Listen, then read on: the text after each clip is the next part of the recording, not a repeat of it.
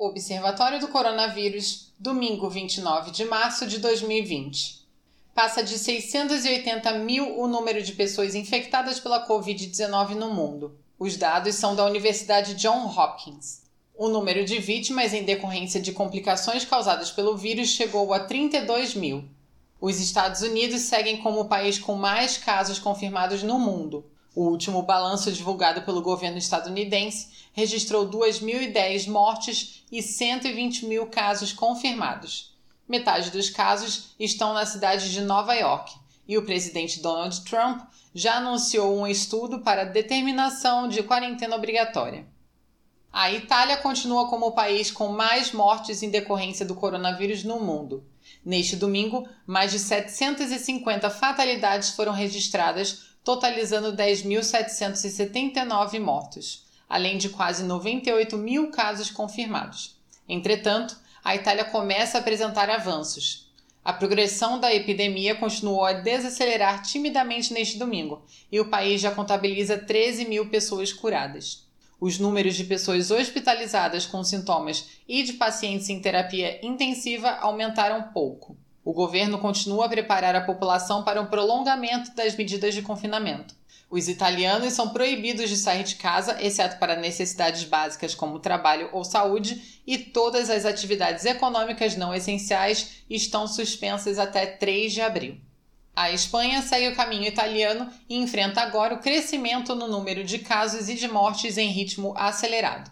Segundo o balanço divulgado hoje, o país contabiliza 6.528 vítimas fatais provocadas pela pandemia. O número de infectados diagnosticados chegou a quase 79 mil. Em contrapartida, o número de pessoas que receberam alta também aumentou, chegando a 14.709. Madrid concentra a maior parte dos casos e a região habilitou dois necrotérios um em uma pista de patinação de gelo em um centro comercial e o segundo em uma instalação pública abandonada. O governo espanhol anunciou o fechamento de atividades não essenciais por duas semanas para fortalecer a luta contra o coronavírus. Um grande centro de convenções da capital foi transformado em um hospital de campanha com capacidade para até 5.500 leitos. No Brasil, mais de 4.200 casos confirmados e 136 mortes foram registrados no último balanço divulgado pelo Ministério da Saúde na tarde de hoje. Por enquanto, a epidemia continua concentrada na região Sudeste, onde há 2.342 casos confirmados e 115 mortes, com a cidade de São Paulo sendo a mais afetada. A pasta e a rede privada de saúde iniciaram ações para tentar reforçar as equipes preocupados com uma possível carência de profissionais de saúde durante o pico do surto da Covid-19 no país. O governo federal anunciou a abertura de edital extra do Mais Médicos para a contratação de 5.800 profissionais, a renovação de contratos de médicos formados no exterior que seriam desligados do programa em abril e divulgou também edital para a contratação de médicos cubanos. Vários hospitais abriram processo seletivo na rede privada, que prepara o time de funcionários que atuarão no hospital de campanha montado pela Prefeitura. Diversas unidades públicas brasileiras têm realizado pesquisas para ajudar na prevenção e no combate ao coronavírus. Além da fabricação de testes e equipamentos para a área de saúde, os profissionais também estão desenvolvendo aplicativos e sistemas de informática que podem ajudar o cidadão. Um deles foi desenvolvido por um pesquisador de ciências matemáticas e computação da USP.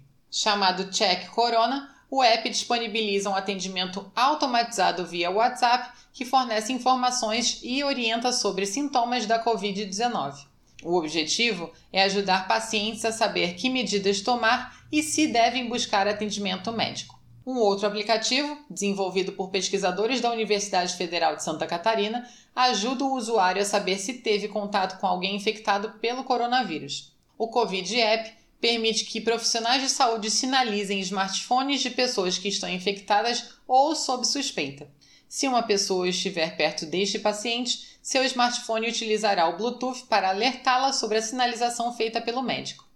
Na versão completa da nossa matéria, você encontra dados detalhados da situação no Brasil e em outros países, links para todas as notícias mais importantes sobre o assunto das últimas 24 horas, alertas para fake news e um mapa de casos no Brasil atualizado em tempo real.